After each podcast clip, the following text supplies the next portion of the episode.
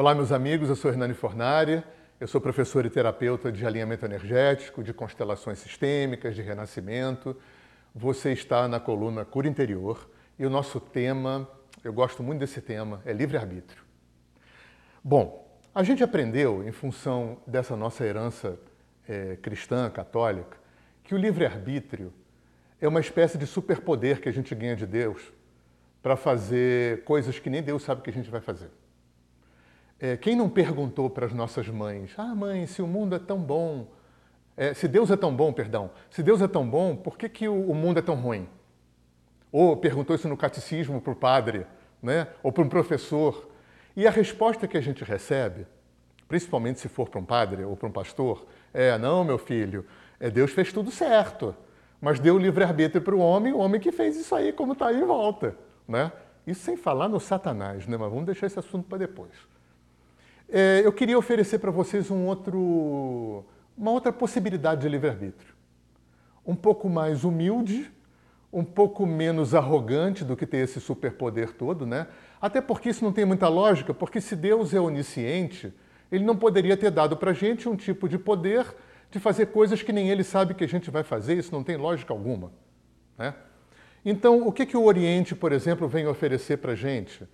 É, como uma perspectiva de livre-arbítrio, já que o mundo oriental, assim como o mundo xamânico, é, circula numa visão de mundo multidimensional.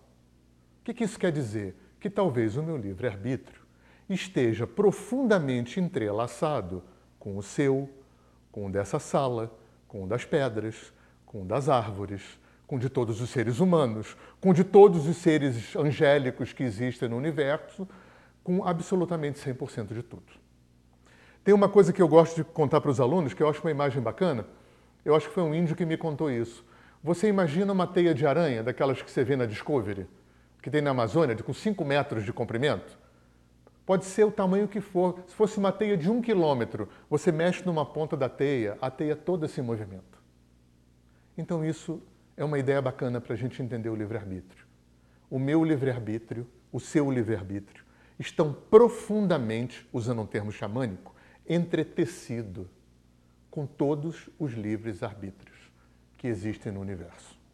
E existe uma inteligência. Né? Se a gente imaginar que essa teia universal é, são fios que conduzem inteligência. Então existe uma inteligência, né? talvez Deus seja a inteligência subjacente a toda essa teia. E a lei do karma, é a inteligência, é, é o braço dessa inteligência que opera norteando essa dinâmica dos livres arbítrios. E tem umas subdivisões da lei do karma, a gente pode falar isso em outra hora, que eu acho muito interessante, por exemplo, como a lei da ressonância, como a lei da sincronicidade, que são é, é, funções é, é ligadas à lei do karma que vão exatamente da lógica, que vão exatamente dar uma dinâmica inteligente para esses encontros sincrônicos e ressonantes de tudo, em todos os reinos da natureza. Né? Não vamos ficar pensando que, que a inteligência é, um, é uma prerrogativa de um cérebro humano cheio de neurônios. Né? É, vamos lembrar que eu tenho uma palavra no, no xamanismo que é muito importante, que é animismo. Animismo é considerar que tudo é inteligente e tudo compartilha a mesma mente.